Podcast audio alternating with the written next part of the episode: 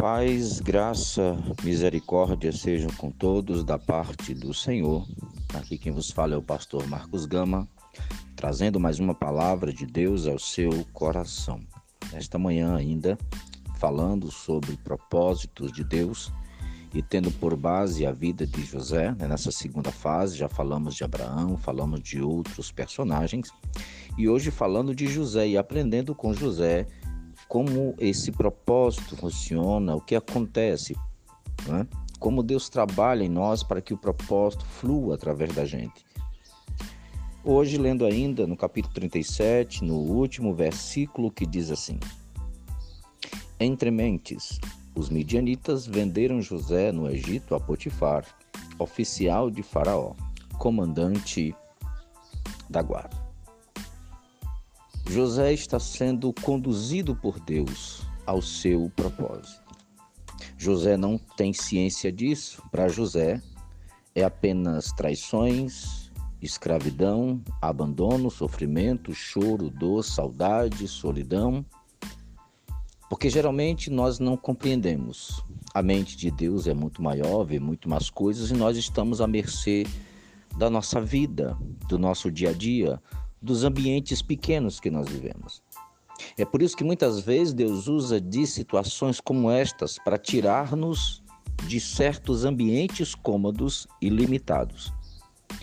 José vivia na casa do seu pai com seus irmãos naquela vida pequena, limitada, aonde a sua visão estava circunscrita àquilo que ele vivia, cuidar de ovelhas do seu pai e da sua mãe com seus irmãos que o odiavam. Todavia, José teve sonhos e esses sonhos iam muito além da onde ele estava.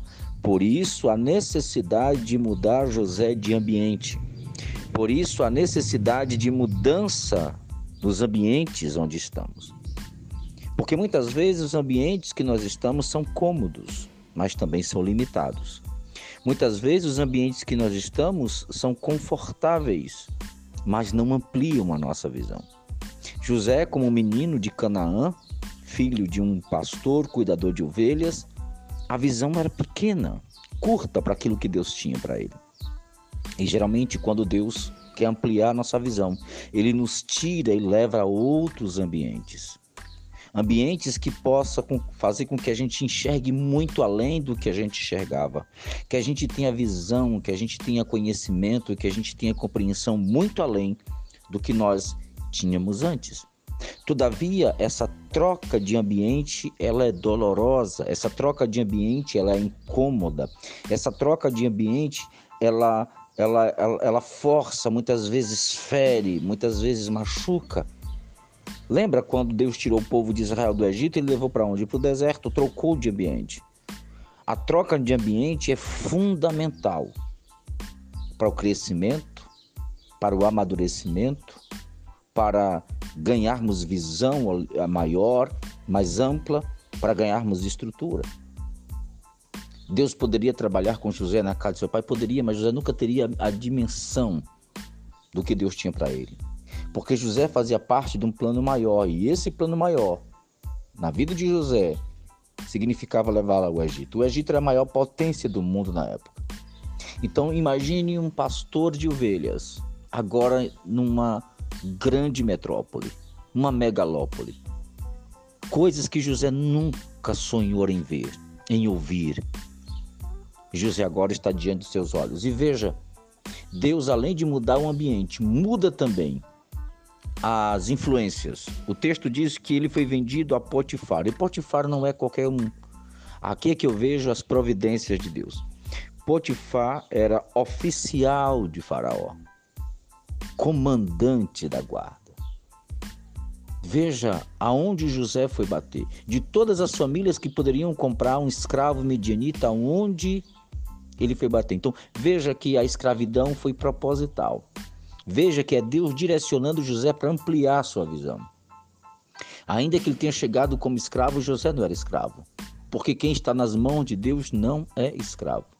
Quem está na direção de Deus, no propósito de Deus, não é escravo de nada. Ele pode estar num ambiente de escravidão, mas ele não é. Porque Deus está com ele e ele é livre. E nesse lugar, muitas coisas José já vai aprender sobre a cultura egípcia, sobre o povo egípcio, sobre o governo. Muita coisa José já vai aprender. E a visão de José vai ficar muito maior do que quando ele estava na tenda do seu pai. Que Deus te abençoe, que você não se estresse por Deus estar mudando você de ambientes. É necessário, doloroso eu sei que é, mas é necessário, é importante para que a tua visão mude. Deus tem um propósito na sua vida.